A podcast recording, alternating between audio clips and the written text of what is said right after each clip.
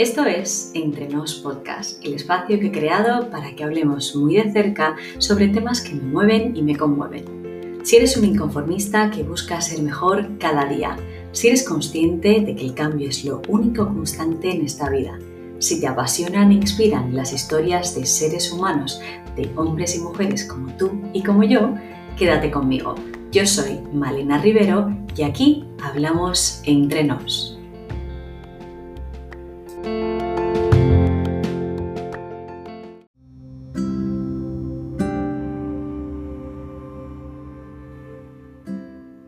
Hola, bienvenido y bienvenida a ti que me escuchas una semana más, un miércoles más aquí para hablar muy de cerca sobre temas que, nos interesan y temas de los que queremos aprender.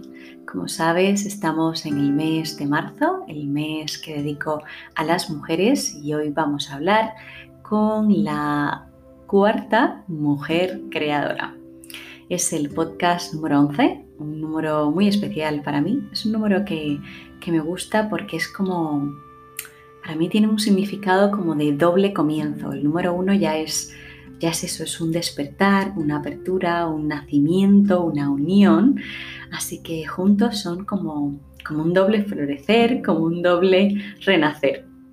Todos los episodios de este podcast son especiales, pero esta serie de mujeres creadoras me está enseñando y sobre todo me está llenando muchísimo. En el primer capítulo animo junto a Tamara Olmo a aquellas personas que me escuchan y que tienen alguna idea a lanzarse, a atreverse, porque solo si das el paso sabrás si funciona o no. Hablamos de tomar decisiones y, por supuesto, si hace falta, pedir ayuda o apoyarte bien en la gente que quieres y que te quiere o incluso en un mentor. En el capítulo 2 de esta serie hablo con la mujer que me dio la vida la hija de mi abuela y por ende la mejor madre que me pudo tocar. Es un episodio lleno, repleto, diría yo, de emociones, de sentimientos y de amor, porque mi madre es todo eso en un cuerpo de carne y hueso. En la tercera entrega de este especial hablo sobre piedras energéticas y su poder para ayudarnos a conseguir ese equilibrio o ese bienestar físico y emocional. Converso con Miriam Martín, otra mujer creadora, en este caso de joyitas con piedras energéticas que nos ayudan en esa búsqueda de equilibrio en muchos aspectos de nuestra vida. Y así, de un modo natural y casi como si nada, llegamos al capítulo 11, al capítulo de hoy, que no es nada más y nada menos, o que es nada más y nada menos, que la cuarta entrega del especial Mujeres Creadoras. Hoy hablo con Diana, amiga de toda la vida. Nuestras familias se conocen desde siempre y pese a la diferencia de edad que quizá algún día fue evidente, ya no, porque son tres años de diferencia de edad a estas alturas, nuestra amistad sigue intacta. Diana, ya la escucharéis, pero es bondad, ternura, nobleza, dulzura y sobre todo lo que más me gusta de ella es su sonrisa. Tiene una sonrisa infinita. Cierro los ojos y me parece que son las siete y media de la mañana de un día cualquiera entre semana. Yo espero a mi padre en el portal de casa de mis abuelos, balanceándome en esos sillones de hierro o de metal que tenían mis abuelos y las veo pasar. Van juntas, de la mano, hablando y riendo a carcajadas. La sonrisa de una se funde en la de la otra, dos morenas de ojos grandes y dentadura perfecta, ambas impecables. La niña, de Anita, vestida con su uniforme de colegio y su madre con un vestido que marca sus curvas y que deja entrever esa perfecta silueta criolla. Ese es mi recuerdo de las dos juntas. Por desgracia, Dunia, la mamá de Diana, enfermó de repente y falleció. Diana tenía en aquel entonces solo 13 años y así, de fugaz, el cuerpo físico de su mamá dejó de pasar por delante de casa de mis abuelos cualquier mañana de cualquier día entre semana para llevar a su hija, Diana, mi amiga, al cole. Antes de comenzar la entrevista, compartía con ella ese recuerdo y se asombraba que pudiese tener tantos detalles grabados. Hoy Diana tiene casi la misma edad que su madre cuando enfermó y me cuenta que se mira y la ve. Se parecen tantísimo que si no fuese porque su madre llevaba el pelo muy cortito y Diana lo tiene muy largo, podría hasta confundirlas. Dice que cada día la echa más de menos, que la necesita más. Y eso me resulta bastante familiar. Nos pasa a mí y a mi mamá con mi abuela. Así que Diana, te entiendo, no sabes cuánto. Hablábamos que ella recordaba a su madre y yo recuerdo a mi abuela con alegría. Cierro los ojos y la veo sonreír y Diana siente eso mismo con su madre. Me contaba que no pasa igual con su abuela, que se siente triste cuando piensa en ella. Y yo quería aportar mi granito de arena, y esto es una sorpresa para Diana, para que recuerde a su abuela con la misma alegría, la misma paz con la que recuerda a su mamá. Así que aquí mi humilde contribución para que Diana pueda recordar a su abuela con alegría y, por supuesto extiendo este, esta dedicatoria a todas las personas que por desgracia y por ley de vida han perdido a alguna persona que quieren muchísimo, mm, han perdido a esa persona físicamente. En este caso, la, la canción va dedicada a las abuelas, pero tómatelo como un soplo de aire fresco y como una inyección de energía para recordar a esa persona que ya no está solo físicamente con alegría. La canción dice así. Tiene abuelita en sus recuerdos lindas canciones, viejas poesías que canta y dice mientras me duermo Juguemos a la fantasía. Abuelita, cuéntame un cuento que nunca termina, porque me quedo despierta cuando tú ya estás dormida. Duérmete en tus sueños, yo procuraré darte mil caricias como lo soñé cuánto me complaces al no estar mamá. Yo te adoro, abuela, eres mi felicidad. Para abuela, para abuela, para abuela es mi canción. Para abuela, para abuela, para ti todo mi amor. Para abuela, para abuela, para ti para ti, mi corazón. Yo cada vez estoy más convencida que la gente solo muere si deja de ser recordada. Así que desde aquí animarte a, que recuerdes a, esa persona que ya no está físicamente, mm, a que les pienses porque solo siendo recordados se mantienen vivos y muy presentes en nuestras vidas. Dicho esto, y curiosamente, hoy hablamos de vida, de vidas recién estrenadas, además, de nacimientos y de inmortalizar momentos, no solo grabándolos en nuestra retina, sino capturando la mejor instantánea a través de una cámara de fotos. Diana es fotógrafa newborn, o lo que es lo mismo, fotógrafa de recién nacidos, y hoy hablamos con ella sobre este estilo de fotografía y de cómo ha cambiado su vida de cuando vivía en Cuba hasta ahora que vive en Roma y se dedica a la fotografía con bebés muy, muy, muy pequeñitos.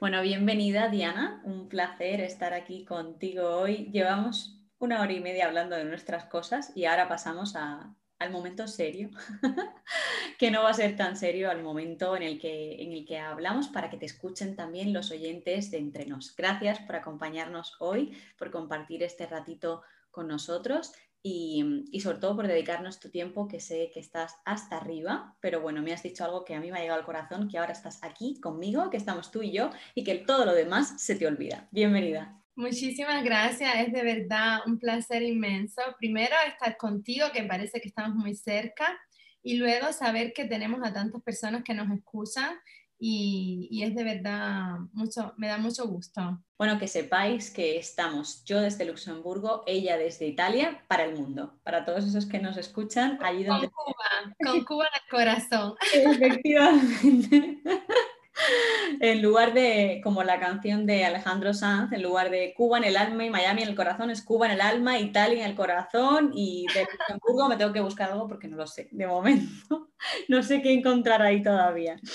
Pero bueno, vamos a hablar un poquito de ti, de, ti como mujer, que yo te decía antes que tengo esa imagen tuya de niña cuando ibas al cole y pasabas con, tu madre por delante de mi casa, pero ya hoy eres una mujer hecha y derecha y, para mí una mujer abierta al cambio. Una mujer dispuesta a todo por perseguir eh, sus sueños, así te veo yo, pero a mí me encantaría que tú nos dijeras cómo te ves tú me, me, me, siento emocionada porque cuando te escucho, eh, me pienso en todo lo que he vivido hasta, hasta ahora, ¿no? En todo lo que hemos pasado, que también has pasado tú, eh, que nos conocemos desde que, desde que nacimos, ¿no? Desde pequeñita, eh, con nuestras familias, con nuestros sueños de cumplir nuestras carreras. En fin, la vida nos ha dado la oportunidad de, de encontrarnos siempre como ahora, ¿no? Y pues yo me veo me veo como una soñadora, una soñadora siempre, porque yo pienso que los sueños eh, no se acaban nunca, siempre tenemos un sueño por el cual luchar, ¿no? Y, y, es una frase y es un, una, como una filosofía de vida, ¿no? El, vivir soñando. El vivir soñando em, nos hace vivir mejor, ¿no? Y yo me veo así, me veo como una mujer soñadora una mujer soñadora y una mujer eh, satisfecha de, de, lo que he logrado hasta ahora, pero con muchos sueños de cumplir todavía, muchos. Sí, lo decíamos antes, hablábamos de sueños que tenemos a corto, a medio y a largo plazo. Soñábamos despiertas, pero ya con la sensación de que esos sueños estaban cumplidos, viéndolos ya realizados. Bueno, pues a ver, vamos a hablar un poco de ese momento en el que tú sales de Cuba, llegas a España, pasas por Canarias y, al final el destino te trae a, Madrid y, estamos vivimos en casa juntas con mi mamá y creamos nuestra familia de mujeres empoderadas. Eh, hablábamos antes del momento en el que tú mezclabas cosas que ya para mí no eran tan familiares, como por ejemplo una sopa con un plátano de fruta. Yo esto lo tenía que contar, Diana, lo siento. Es que son cosas que mezclamos los cubanos, comida salada con fruta, nos encanta. Y es verdad que yo eso lo tenía un poco olvidado, ya me había españolizado mucho. Y cuando llega Diana a casa y la veo volver a hacer esas cosas, vuelvo a sentir un poco eh, de dónde vengo, ¿no? Así que yo te quería dar las gracias por revivir en mí ese, esa cubanía que quizá yo había eh, perdido un poquito y tú me recordaste con la música que volvías a traer de Cuba, con incluso eh, hablabas de, autores de, libros, de, gente famosa en Cuba, cantantes, actrices, actores, y me permitiste volver a conectar con, todo eso que, es mi país, que amo y que volviste a, crear todo eso, a, que eso floreciera dentro de mí. Así que te doy las gracias. Una vez que pasa esto, vives en España un tiempo, encuentras el amor y el amor está en Italia. Entonces te nos vas. Nos da mucha pena a mi madre y a mí, pero estábamos muy contentas por ti porque, porque te ibas con una persona que querías y que esa persona te quería. Aquí Mm, por volver a eso que decías antes, tú sigues soñando porque es verdad que te, volviste a atrever y dijiste, yo voy a probar porque, porque intentarlo es de sabios, ¿no? Y, y equivocarse, para equivocarse siempre hay tiempo. Y te fuiste a Italia y es allí donde empiezas a estudiar fotografía. Y es aquí donde quiero que entres tú y nos cuentes un poquito cómo es tu camino hacia donde estás hoy. Sí, yo me recuerdo que cuando yo les dije, pues nada, me voy a Italia, todo el mundo así, en silencio, pero fue muy lindo porque, porque ustedes confiaban en mí, ¿no? Sabían que yo no, que era una decisión que era con muchos riesgos, pero, pero que era de amor y que había que hacerlo. Y bueno, dije, pues si, pues si va mal, regreso. La verdad, lo decía siempre. Pero al final fue bien y luego entre los dos, yo y mi compañero, eh, que también era apasionado de fotografía y que confió mucho en mí al principio para ayudarme a estudiar, ¿no? En específicamente la fotografía de recién nacidos, ¿no? Que la fotografía es un mundo inmenso. Yo quería trabajar con los bebés porque era siempre mi pasión, ¿no? Eh, adoraba siempre los niños desde pequeñita y soñaba con ser fotógrafa de niños, con fotógrafa infantil. Luego conocí la fotografía eh, conocida en el mundo como fotografía newborn eh, que sería la, de recién nacidos con bebés de 0 a, bueno, de 5 días a 15, eh, que es increíble. Y dije, ok, esto es lo que yo quiero y lo voy a estudiar. Y así empecé, fue un año, primer y segundo año eh, estudiando con fotógrafos del mundo de los mejores, logrando objetivos, subiendo cada vez un escalón, un escalón hasta lograr encontrar mi estilo fotográfico, encontrar el arte en la fotografía, que era lo que yo quería, pero siempre con bebés. Es decir, una mezcla perfecta para mi vida, ¿no? Era un sueño, era un sueño hecho realidad, como te decía antes. ¿Y cómo, cómo es una, una sesión de fotos con recién nacidos? ¿Cómo, cómo va? Es una sesión encantadora, porque no es solo ser una fotógrafa, tienes que convertirte en, en una mamá, ¿no? En ese periodo de tiempo mientras tú trabajas con ellos, pero al mismo tiempo ellos tienen que saber que tú no eres su mamá, que eres una persona en la cual ellos pueden confiar, se sienten seguros, pero no eres su mamá. Em, creo que el secreto está en la profesionalidad con la cual trabajas, ¿no?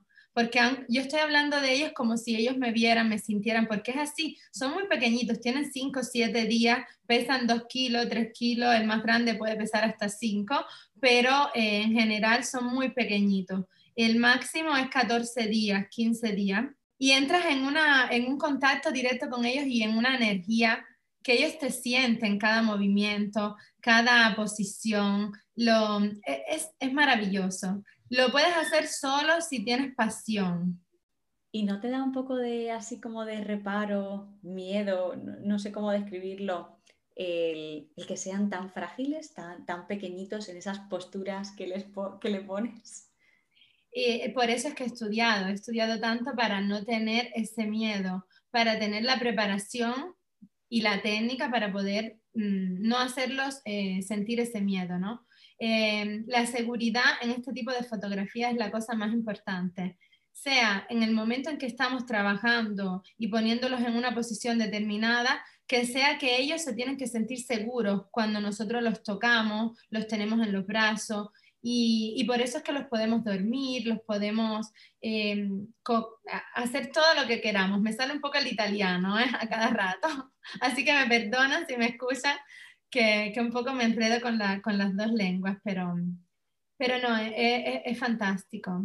Tú eres una persona súper paciente o al menos que transmite muchísima paz, muchísima calma y yo creo que por eso puedes dedicarte a un trabajo así, porque como dices, em, los niños tienen que sentirse, esos bebés tienen que sentirse seguros y por lo que yo he escuchado, los bebés tienen una sensibilidad muy grande y pueden notar cuando tú estás alterado o cuando tú estás en paz. Entonces creo que es muy importante que tengan a alguien como tú delante que, les transmita esa, sensación de calma para poder sentirse seguros. Eh, y sobre todo con la atención y el, el mimo que tú lo haces.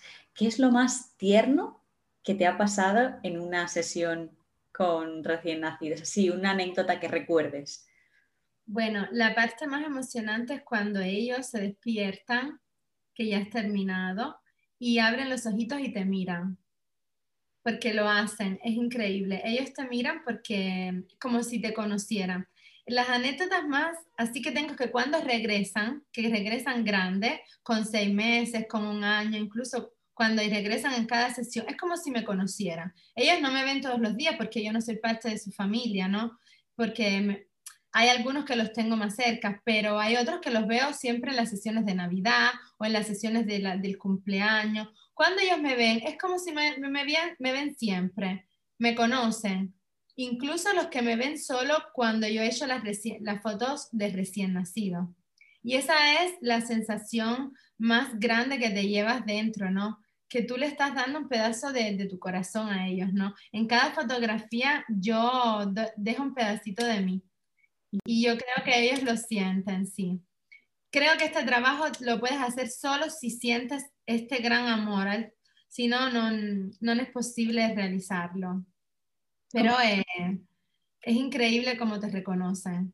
O sea, solo con verte, esa vez la, en la sesión de las fotos de recién nacido, cuando vuelven, de algún modo tú sientes que te recuerdan. Sí, me reconocen. No me ven como una persona extraña. Saben que yo soy alguien de su vida, ¿no? Aunque vengan más grandes. Los varones siempre se me acercan, me dan besitos. Las hembras son un poquitico más, les gusta, son muy coquetas, les gusta siempre las flores y yo tengo siempre todo preparado para cuando vienen, porque yo trabajo con bebés también más grandes, ¿no? Eh, pero es muy lindo seguirlos y verlos cómo crecen. Por ejemplo, yo ahora estoy viendo a los niños que tienen cinco años, ¿no? Yo empecé en el 2016 y con cinco años te hablan como si fueran adultos. Es increíble. Es increíble, sí. Sí, te ha seguido un poco su recorrido. ¿Y cómo se portan los padres, los padres y las madres en, la sesión? ¿Cómo, ¿Cómo manejas tú eso? Porque yo entiendo, yo no soy madre, pero entiendo que si mi hijo tiene 10 días de nacido y estoy viendo a alguien que le pone en todas esas posiciones que obviamente eh, has estudiado para eso y tienes experiencia y, con conocimiento lo haces. Pero mm, yo creo que te sentiría mucho temor de, ay, se caerá o, o la cabecita o tal. como no sé, hay muchas madres y padres locos. Bueno, yo pienso que yo como tú tampoco soy mamá y trabajo siempre pensando a cómo me gustaría a mí que me trataran si yo lo fuera, ¿no? Entonces yo eh, a los papás, primero que nada, los informo de cada detalle. Les doy mucha información y luego cuando yo trabajo están muy cerca de mí.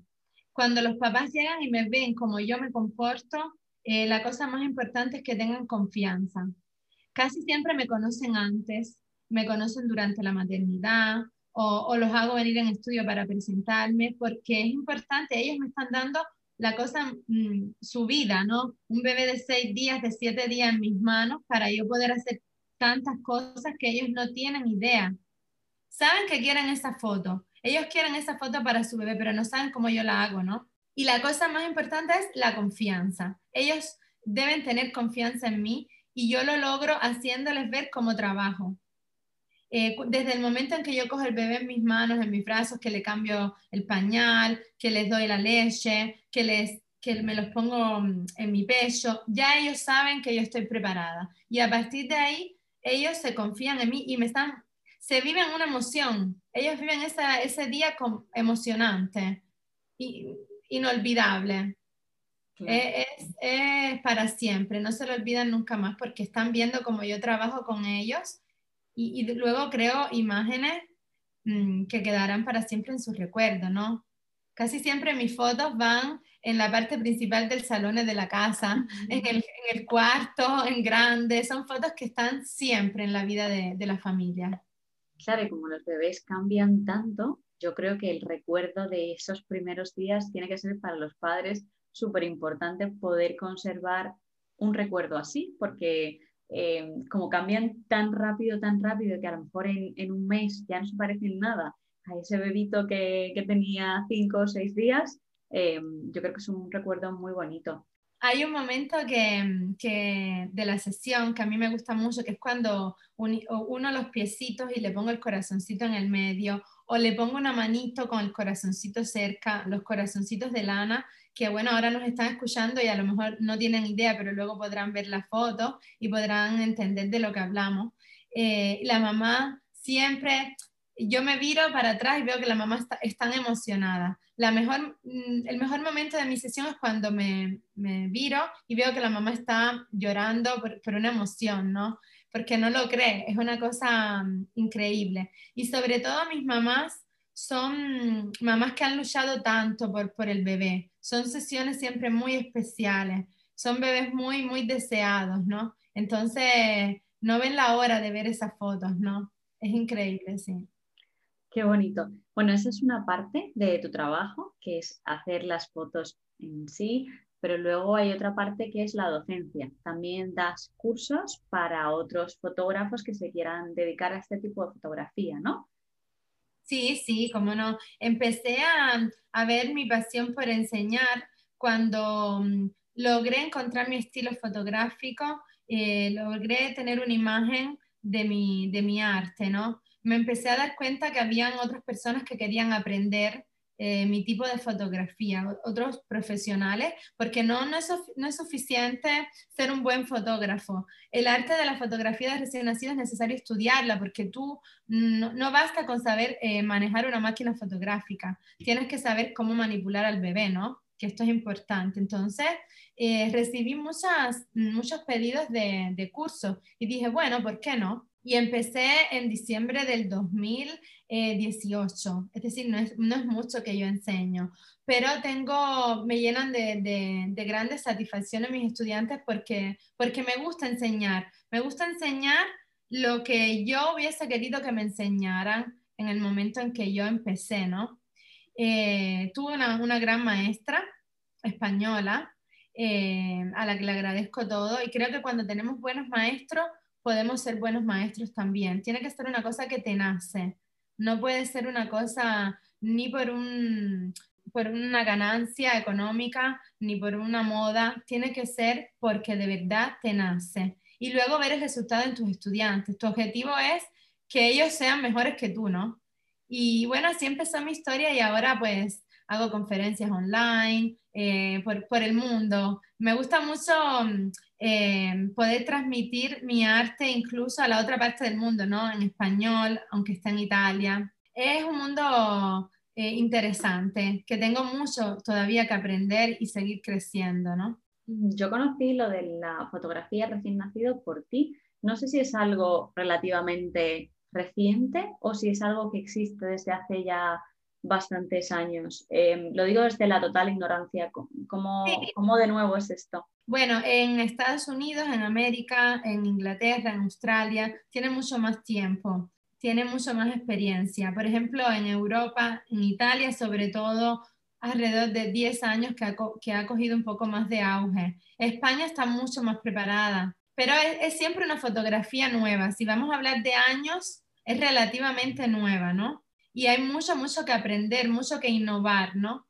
siempre en continuación, es un estudio constante, pero, pero la, mm, la parte del mundo más fuerte es sobre todo la América, la, América, Australia, Inglaterra. Yo creo que lo hemos mencionado ya en, durante la entrevista de por qué, por qué esta, este tipo de fotos es tan importante y por qué es un recuerdo tan bonito para, para los padres y para los hijos eh, obviamente el día de mañana, pero si tuvieras que decirle a unos padres que se van a estrenar pronto por qué deberían de hacer fotos eh, a sus hijos recién nacidos, ¿qué les dirías? Es una pregunta muy interesante que no puede faltar porque mm, tantas personas se preguntan por qué hacerlos así tan pequeñitos, por qué no esperar a que tenga eh, seis meses, cuatro, que sonríen, que te miran, que abren los ojos. Esta fotografía, su objetivo fundamental es transmitir los nueve meses de embarazo que tenía, mm, que pasa la mamá. Es decir, las cosas que nosotros vamos a, interpretar son las mismas cosas que el bebé tenía dentro de la barriguita de la mamá. El espacio que tenía era muy eh, reducido, y eso es lo que nosotros vamos a llevar al exterior. Por eso se puede hacer solamente de los 5 a los 15 días, porque es el periodo en que el bebé todavía está con las cosas fetales. Es decir, está eh, conociendo el mundo, está respirando el aire nuevo, se está estirando, está creciendo. Cada día que pasa, que tantas mamás dicen, bueno, pero no pasa nada si lo hacemos a los 20 días, eh, si lo esperamos a que tenga un mes, sí, porque el bebé cada hora que pasa de su primer mes es un desarrollo continuo y crece, crece. El bebé cuando nace es completamente diferente a los 15 días y luego a los 30. Cada día es nuevo. Entonces, esta fotografía es linda por eso, porque transmitimos lo que, lo que el bebé vivió durante el tiempo del embarazo. Y entonces, ¿qué le voy a decir a unos nuevos papás? Que, es una fotografía súper emocionante, que ver a tu bebé en esa posición como estaba dentro, pero además con las flores, si es bebé, si es hembra, con, los gorritos, si es varón. Yo, mm, mi tipo de fotografía es mm, muy personalizada, en base a los gustos de la mamá, del papá, de la familia. Por eso son pequeñas obras de arte. Ninguna foto es repetida. Si luego ves mis fotos, siempre tienen es algo diferente. Cuando te gusta la mariposa, cuando te gusta eh, la fotografía, por ejemplo, cuando, te gusta el color rojo, pero cuando te gusta el amarillo, es decir, cuando te gusta el mar, va todo estudiado en base a los gustos de la mamá y del papá. Porque esa foto va a ir allí como una obra de arte, tu pequeña obra de arte que es tu bebé. Hmm, y qué mejor modo de representarlo que con una foto, ¿no? Pues cuando yo voy a ser tu bebé, ¿cómo voy a hacer la foto? Dime. Pues nada, tendrás que venir a Luxemburgo. No, vengo seguro, pero ¿qué le pondríamos? Le tendríamos que poner tantas cosas en tono, porque tú eres pasión pura, ¿no? Llena de, de, de hobbies, de, de, ideas. Entonces, bueno, tendríamos que inventarnos muchas cosas. Tendríamos que ser muy creativos. Estaría lleno de frases, el set. Sí, podría. Un micrófono. Aquí hoy un micrófono. Claro, claro, claro. Micrófono seguro, ¿eh? Seguro. Seguro, seguro. Color verde, seguro que hay algo, algo en color verde, que es mi color favorito. El color verde me encanta, me encanta. Bueno, mira, estoy vestida de verde, ¿eh? aunque no se vea, digámoslo. Pues muy bien, de, de, una soñadora a otra soñadora y acabamos de decir que el color verde, el color de la esperanza, el color de, de todas las cosas buenas que están por venir Sí, quiero decir que el color verde es el color de la fertilidad. Para mm. todas esas mujeres que nos están escuchando, le transmitimos esa energía y el color verde lo tienen que mirar de ese modo. Es lleno de esperanza y es un color que no lo sabía que te gustaba tanto, pero a mí también me encanta. Así que cerrar así en modo natural esta entrevista es genial. Me encanta y me encanta que sin querer hayamos tocado el color verde, la esperanza y todo lo bueno que está por venir. Así mismo. Muchas gracias por estar conmigo aquí hoy, por estar con mis oyentes y, nada, todo lo mejor del mundo, que te quiero mucho. Gracias a ti y un abrazo a todos los que nos escuchan y que sigas con esa voz que nos da tanta paz y tanta serenidad. Un abrazo grande. Un besito. Gracias, chao, chao. Y ahora te dejamos, Diana y yo, con esta canción que para nosotras es muy especial, nos transporta a nuestro país, a nuestro Silvio Rodríguez del Alma. Y, sobre todo porque además encaja perfectamente con ese mensaje con el que hemos acabado el capítulo de hoy, ese mensaje de esperanza, de sueños por cumplir, de anhelos y, ese mensaje que va vestido de verde. Gracias por acompañarnos un miércoles más, por dejarnos ser parte de un ratito de tu día y nos escuchamos en el próximo capítulo para seguir hablando con mujeres creadoras. No te lo pierdas, que es el último de la serie y venimos con un formato un poquito diferente. Espero que te guste y, nos escuchamos el próximo miércoles para seguir hablando en confianza, en familia, entre amigos, entre nos sola a mí. Lárguese la escarcha, huele el colibrí, hinchese la vela, ruja el motor, que sin esperanza, ¿dónde va el amor? Venga la esperanza, venga sola a mí, lárguese la escarcha huele el colibrí, hinchese la vela, ruja el motor, que sin esperanza, ¿dónde va el amor?